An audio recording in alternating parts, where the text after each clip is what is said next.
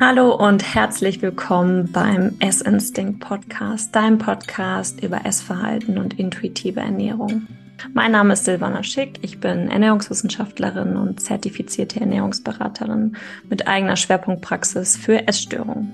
In diesem Podcast zeige ich dir, wie du Frieden schließt mit dir und deiner Ernährung. Hallo und herzlich willkommen zu dieser Podcast-Folge. Es freut mich, dass du eingeschaltet hast. Vorab eine kleine Warnung, wie du in der Überschrift schon gesehen hast. Es geht um das Thema Essstörung, ein sehr sensibles Thema, da es um die Psyche geht und um eine erkrankte Psyche.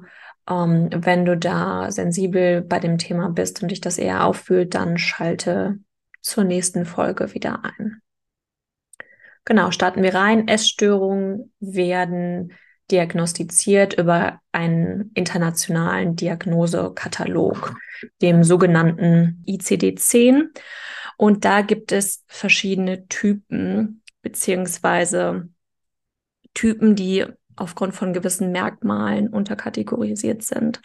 Also es gibt zum einen die Magersucht, also die Anorexia nervosa, dann die Bulimia nervosa und Binge-Eating-Störung. Bei der Magersucht ist es so, dass ähm, betroffene Personen ähm, ein stark restriktives Essverhalten haben, also auf Essen verzichten in irgendeiner Form, beziehungsweise gegenregulieren mit Sport und nicht essen, um Gewicht zu verlieren. Mm, bei der Bulimia nervosa ist die Symptomatik die ähnliche. Also es wird auch versucht, gegen zu regulieren, aber eher in Form von Erbrechen nach dem Essen. Beim Binge-Eating, das ist so, ja, man kann schon sagen, mit der höchste Leidensdruck, weil diese Person dieselben Gedanken hat wie die anderen beiden Typen auch, aber nicht gegenreguliert. Also Essanfälle hat, dem aber nicht gegenreguliert. Ähm, in manchen Fällen schon, aber in den meisten Fällen eher nicht. Also da keine gegenregulierende Maßnahmen ergreift. Genau, dann gibt's noch so spezielle Formen von Night Eating, Purging-Syndrom etc. Auf die gehen wir hier aber nicht ein. Was bei allen Typen, also bei allen Essstörungen gleiches ist, dass sie ein gestörtes Körper-Selbstbild haben. Also das heißt, dass diese Personen sich im Spiegel sehen und eine andere Person oder eine andere Statur sehen als die eigenen Mitmenschen. Also sie sehen sich meist viel dicker, als sie sind. Mhm. Bei allen, was auch bei allen gemein ist, ist, dass sie Angst vorm Zunehmen haben, also eine wahnsinnige Angst zuzunehmen, fülliger zu werden, mehr zu werden. Mhm. Was nicht bei allen der Fall ist, also beim Binge-Eating-Typ eher nicht, ist dieses ähm, restriktive Essverhalten. Also es gibt, gibt Binge-Eater, die ähm, dann sagen, okay, ich gehe wieder in eine Diät rein, haben dann wieder Essanfälle, wieder Diät, das gibt's auch, aber ist nicht ganz so häufig. Ähm, genau, restriktives Essverhalten bei Magersucht und Bulimie definitiv vorhanden. Also Mengen in irgendeiner Form, wie wir in der ersten Folge auch schon besprochen haben, in irgendeiner Form zu reduzieren. Also ob es jetzt Kalorienzählen ist, ob es Mm. Ob es einfach die Hälfte Essen ist, ob es bestimmte Regeln sind an Lebensmitteln, die man essen darf oder kombinieren darf, ähm, bestimmte Mengen, äh, die sie nur essen dürfen. Also ganz viele kuriose Regeln, um nicht zuzunehmen beziehungsweise eher abzunehmen. Ähm, genau, die Essanfälle beziehungsweise das Überessen kommt bei der Magersucht nicht vor. Das ist meist im fortgeschrittenen Stadium. Also ich sage immer so, aus der Magersucht raus müssen viele erstmal die Bulimie oder Binge-Eating und oder Binge-Eating durchlaufen, um aus der Magersucht rauszukommen. Ähm, oder noch ein drittes Bild, darüber habe ich noch gar nicht gesprochen, ist die Orthorexia nervosa. Also das ist ähm, auch eine Essstörung, bei der es auch dieselben Charaktere, dieselben ähm, Symptome hat, wie ich davor besprochen habe. Nur, dass diese Person sehr gesund ist. Also es darf alles nur in gesunder Form sein. Kein, keine Süßigkeiten, kein Fastfood, nichts. Das muss bei der Magersucht zum Beispiel nicht vorliegen. Das ist eine extra Sonderform. Und ich merke durch Social Media, dass das immer mehr wird.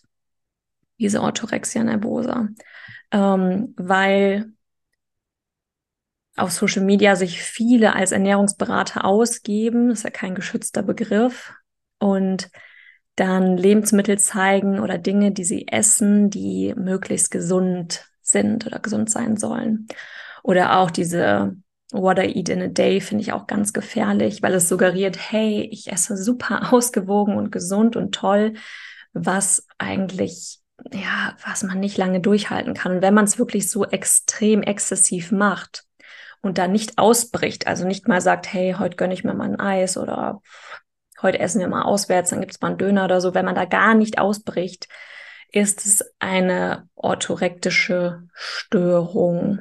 Ähm, muss aber die anderen Symptome müssen mit vorlesen. Also die Angst vor dem Zunehmen, gestörtes Selbst, Körperselbstbild und auch irgendwo ein restriktives Essverhalten. Also dieses, ich, ich darf mir nichts gönnen, ich darf nicht, ich muss kontrollieren, ich darf nicht außerhalb ähm, meiner Regeln, darf ich nichts anderes essen. Es muss immer gesund und ausgewogen sein. Genau.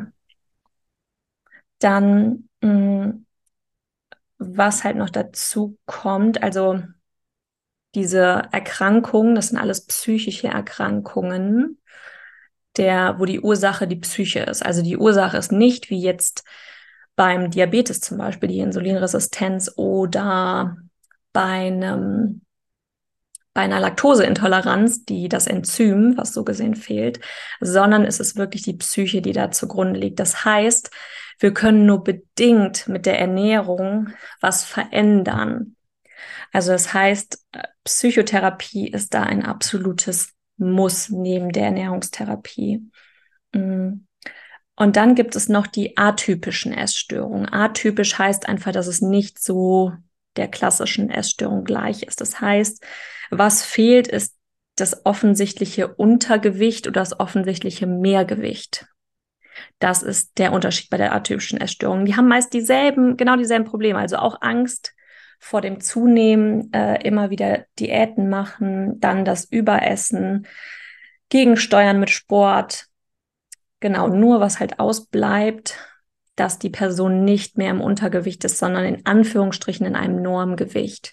Und das macht den Leidensdruck so hoch, weil man Essstörungen allgemein nicht einer Person ansehen kann. Also nur weil eine Person sehr dünn ist, zum Beispiel, muss sie nicht gleich eine Magersucht haben. Auf der anderen Seite, nur weil eine Person mehrgewichtig ist, muss sie nicht gleich eine Binge-Eating-Störung haben. Das ist so ein bisschen schwierig und Gewicht wird halt leider sehr stigmatisiert. Also das heißt, wenn jemand mehrgewichtiges in eine Arztpraxis kommt, dass dann gleich eine Erkrankung liegt vor, ähm, dann wird es gleich aufs Gewicht geschoben. Also das heißt, wenn die Person abnimmt, dann wird alles wieder gut. Also bis zum gewissen Maße kann man was mit einer Gewichtsabnahme schon erreichen, aber das ist nicht die Lösung für alles. Das ist so ein bisschen das Problem. Und ähm, ja, zu den atypischen Essstörungen zurück. Also man sieht es der Person nicht an. Und es wird auch immer mehr, was die atypischen Essstörungen angeht, ähm, weil die Person auch scheinbar ihr Leben ganz gut meistert, ist im Alltag integriert, geht arbeiten, hat Familie, aber leidet massiv vor allem im Kopf darunter, was sie wie essen sollte. Und ähm, genau, dieser Leidensdruck ist da sehr, sehr entscheidend. Mhm. Folgen der so einer Essstörung sind zum einen Mangelernährung, weil selbst bei der Orthorexia nervosa, ähm, wo man ja denken könnte, hm, oh ja, die ist ja sehr gesund, dann ist sie auf jeden Fall nicht mangelernährt, aber diese Form der gesunden Ernährung ist, mh, mm, ja, wie soll ich sagen, ist oft sehr diffus. Also da werden Regeln aufgestellt und Glaubenssätze, die komplett absolut keinen Sinn ergeben. Also als Beispiel Dattel. Datteln kann ich en masse essen, ist ja eine natürliche Süße, aber Haushaltszucker oder im Gebäck oder so darf ich zum Beispiel nicht essen. Ist beides komplett das Gleiche, also ist beides Zucker. Ähm, das ist dem Körper vollkommen egal. Aber solche Regeln oder auch ähm, ja, Glaubenssätze werden dann aufgebaut.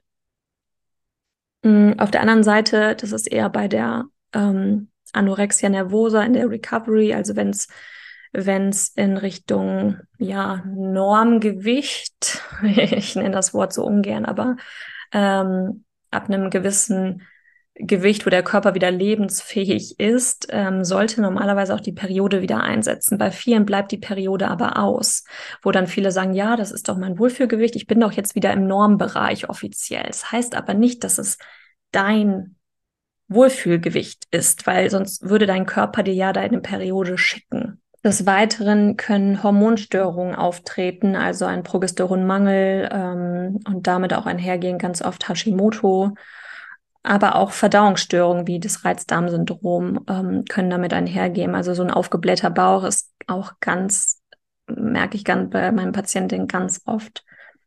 Ähm, weiter zu den Symptomen, also wie sich das Ganze äußert, das gestörte Essverhalten. Ähm, da geht es nicht nur um das Essen an sich, auch das Ganze drumherum.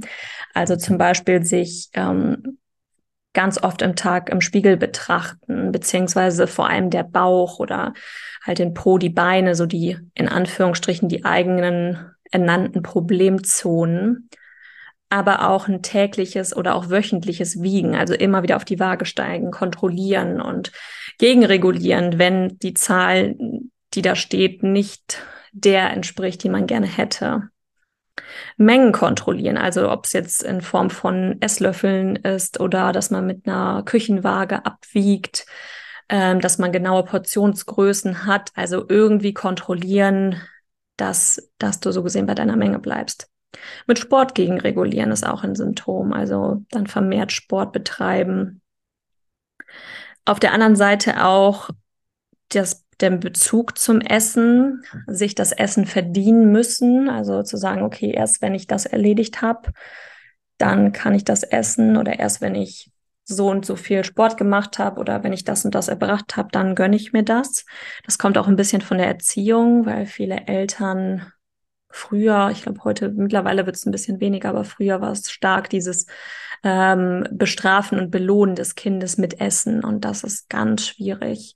Also das heißt, okay, wenn du dein Zimmer aufräumst, dann bekommst du das Eis oder wenn du deine Hausaufgaben gemacht hast, ähm, dann kaufen wir dir Bonbons oder so. Also oh, ganz, ganz schwierig, dieses das komplette Gegenteil, was wir eigentlich damit erreichen wollen. Also, dass das Kind weiß, hey, okay, Essen ist für mich nicht immer verfügbar, vor allem Süßigkeiten nicht.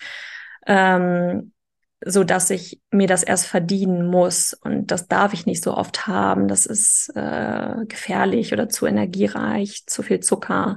Ähm, wird das Kind, werden viele Kinder dann im Laufe ihres Lebens genau das Gegenteil machen und sehr, sehr viel davon essen oder halt dementsprechend auch Essanfälle damit haben. Mm. Dann genau mit Essen belohnen. Auf der anderen Seite auch noch dieses Verz also der Verzicht, der da noch mit reinspielt. Also auf der einen Seite, nee, ich verzichte komplett jetzt auf Süßes. Ähm, am besten kaufe ich das gar nicht mehr ein, weil wenn ich es nicht einkaufe, dann kann ich es auch nicht sehen, dann kann ich es auch nicht essen. Aber auf der anderen Seite, natürlich schaffen wir es nicht lang, weil im Laufe unseres Lebens, Geburtstag, Hochzeiten, äh, was weiß ich, Feierlichkeiten, da gibt es einfach mal Süßes, Torten, äh, was auch immer. Äh, und dann ist so, ja, komm, jetzt machen wir halt eine Ausnahme, jetzt ist es egal, der Tag zählt nicht. Und dann wird auf einmal total viel gegessen und ähm, danach wieder das schlechte Gewissen und ich muss wieder verzichten und wieder in die Kontrolle gehen. Also das sind alles Formen von stark gestörten Essverhalten, was leider früher sehr verherrlicht und sehr normalisiert dargestellt wurde. Also dass das normal ist, wenn du halt eine Diät machst, so ungefähr. Das ist aber nicht normal und das ist auch nicht gesund für den Körper, weil dein Körper damit ja eine Panik gerät. Also auf der einen Seite diese Ver dieses Ver dieser Verzicht, irgendwo auch einen Hungern. Ähm, und dann auf der anderen Seite aber dieses unkontrollierte Drüberessen. Das kommt natürlich davon, dass der Körper, wenn wir ihm einmal die Erlaubnis geben, dass er dann sagt, okay, es könnte ja sein, dass sie das nächste Mal wieder hungert. Deswegen esse ich mich jetzt hier voll, bis gar nichts mehr geht, ähm, damit wir für schlechte Zeiten einen Puffer haben, weil biologisch sind wir noch in der Steinzeit verankert. Also dein Körper will dich ja nur Leben zum nächsten Tag bringen. Und wenn du sonst die ganze Zeit in der Diät bist und viel verzichtest, ist doch logisch, dass wenn da mal die Möglichkeit ist, er direkt zugreift und sagt, boah, jetzt aber die ganze Tafel Schokolade oder jetzt die ganze Tüte Chips. Ist klar, dass du da nicht die Kontrolle halten kannst und ähm, dann unkontrolliert ist und dich über ist. Genau, dasselbe Prinzip, dieses Essen hatte mir letztens eine, ähm, eine Followerin bei Instagram geschickt, äh, das Essen aufsparen für eine Party, für ein Event. Also wenn man zum Beispiel irgendwie beim Grillen eingeladen ist oder auf eine Party geht, dass man dann den ganzen Tag nichts isst, vielleicht höchstens frühstückt, um halt, weil man dann weiß, hey, da trinke ich Alkohol und da gibt's viel Essen und so, da werde ich ja ganz viel Energie aufnehmen. Auch da, logisch, dein Körper kommt von einem absoluten Down, Blutzuckerspiegel ist im Keller, du hast wahnsinnig dollen Hunger. Klar, überisst du dich dann und dann geht der Teufelskreislauf wieder los. Dann wieder auch schlechtes Gewissen danach, dann wieder in den Verzicht rein und das ist dann das, das Problem, beziehungsweise das da rutscht man dann ganz schnell in eine Essstörung rein. Mhm, genau. Auf der anderen Seite hatte ich auch von einer, hat mir auch mal eine Patientin berichtet, dieses Hunger als Kontrolle. Also das heißt, wenn ich Hunger spüre, nehme ich das wahr, aber entweder ich dehne das total aus oder ignoriere das ähm, als Zeichen der Kontrolle, dass ich meinen Körper kontrollieren kann. Mm. Und auf der anderen Seite dadurch als Resultat, dass, dass sie so gesehen Völle wahrnimmt, aber keine Sättigung. Das sind ja auch zwei Paar Schuhe. Also eine Völle ist, kannst du, kannst auch voll werden durch einen Salat, dass du dass du einen riesengroßen bunten Salat isst und dadurch wirst du auch voll, aber richtig befriedigt, also richtig gesättigt wirst du davon nicht. Da wird es eher passen, wenn du sagst, hey, dann nehme ich irgendwie noch eine Scheibe Brot dazu oder es gibt noch Nudeln mit dabei oder so. Also meist diese Befriedigung schaffen wir durch die Kohlenhydrate und durch die Fette, weil Fett ist ein Geschmacksträger, der macht auch ordentlich satt. Und das macht dann einen riesen Unterschied. Mhm. Und dann natürlich auch, auch ein ganz starkes Symptom ist emotionales Essen.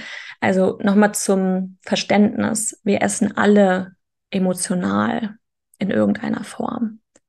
Weil wenn wir nur aus Hunger und Sättigung heraus essen würden, wären wir auch wieder bei einer Diät, beziehungsweise wären wir alle wahrscheinlich schlank. Also jeder isst mal aus der Emotion heraus, weil er einfach Lust auf den Kaffee hat, Lust auf die Schokolade hat, Lust auf einen Döner hat. Also dieses Lustessen gehört mit dazu. Das Problem ist nur, wenn wir unsere Gefühle jedes Mal damit kompensieren. Also sprich, dass du als Beispiel, du bist den ganzen Tag über gestresst und dann kommst du abends nach Hause und merkst, ach, der ganze Stress fällt ab. Und irgendwie habe ich Hunger und dann merkst, und dann gibt's Abendessen und danach merkst du, boah, jetzt, jetzt haue ich mir noch die Tafel Schokolade rein und noch die Gummibärchen mhm. und was auch immer. Oder anderes Beispiel, mh, mm, du bist auf der Arbeit und merkst, oh Gott, ich habe noch so viel To-Dos und so viel zu tun. Zack, greife ich erstmal zum Riegel als die sogenannte Nervennahrung, um das zu unterdrücken, damit es mir ein bisschen besser geht und ich besser mit dem Stress zurechtkomme. Das ist alles kein Problem, wenn das mal passiert. Die Häufigkeit und der Leidensdruck dahinter, das ist das Problem. Und das kann man auch wieder emotional entkoppeln, dass wir so gesehen nicht gerade süßes, gerade ähm, energiereiche Mahlzeiten nicht nur aus dem Stress heraus essen. Denn als Beispiel, wir würden niemals sagen, oh, ich habe gestern so viel Paprika gegessen. Oh mein Gott, das war wirklich zu viel. Ich muss echt, ich muss, ich kaufe die einfach gar nicht mehr an, die Paprika, dann kann ich sie, dann sehe ich sie auch nicht, kann ich sie nicht essen. Ähm, da muss ich echt wirklich darauf aufpassen, dass ich da echt nicht mehr zu viel von esse. Würden wir niemals sagen, weil wir wissen, hey, Obst und Gemüse ist gesund, können wir immer essen. Und so muss das mit dem Süßen auch werden. Also mit dem Süßen, mit dem Fastfood, wo wir uns selber einreden, hey, das ist nicht gesund, davon darf ich nicht so viel, bla bla bla, diese ganzen Einschränkungen. Also, dass wir das neu entkoppeln, also dass, dass du die komplette Erlaubnis hast, dass du jederzeit das essen darfst. Und dann kommt natürlich auf der anderen Seite kommt, ich weiß, dass bei vielen jetzt so eine Fragezeichen kommt, dieses, äh, ja, aber wenn ich mir die Erlaubnis gebe, dann würde ich ja tonnenweise Süßigkeiten essen. Anfangs wirst du definitiv mehr essen, ja. Aber irgendwann bist du gesättigt davon. Also dann sagst du dir, hey, ich kann es ja immer essen. Es ist okay, mir reicht jetzt auch nur ein Stück. Ich brauche jetzt nicht die ganze Tafel zu essen. Oder ach nee, ich bin gerade irgendwie so gestresst, ich brauche gerade was ganz anderes. Ich muss mich irgendwie mal ausruhen, ich muss mal irgendwie 20 Minuten schlafen, als Beispiel. Ja, also das ist so gesehen das Ziel, zu erkennen, welches Bedürfnis habe ich und den nachzugehen, das zu ignorieren, was ja die Essstörung macht, oder auch zu hinterfragen, das macht die Essstörung auch gerne. Hast du wirklich Hunger? Kannst du nicht schon wieder essen. Oder pff, das war jetzt aber, glaube ich, zu viel. Das ist, sind ja alles, das ist ja alles die Essstörung, die das hinterfragt. Das ist ja kein, kein Gedanke, was der Körper eigentlich macht. Ähm, genau. Und das sind alles so Symptome, die schon, die nicht gleich eine Essstörung sein müssen, aber definitiv eindeutige Anzeichen dafür sind, dass dein Verhältnis zum Essen nicht ausgewogen, nicht gesund ist. Genau. Das war's auch schon mit der Folge. Ich hoffe, es hat dir gefallen. Lass mir gerne eine gute Bewertung da. Hier auf, was ich, was haben wir hier? Spotify, iTunes etc. Und schreib mir gerne auf Instagram, wie dir die Folge gefallen hat, ob welche Folgen du dir noch wünschst oder welche Themen. Und dann würde ich sagen, bis bald.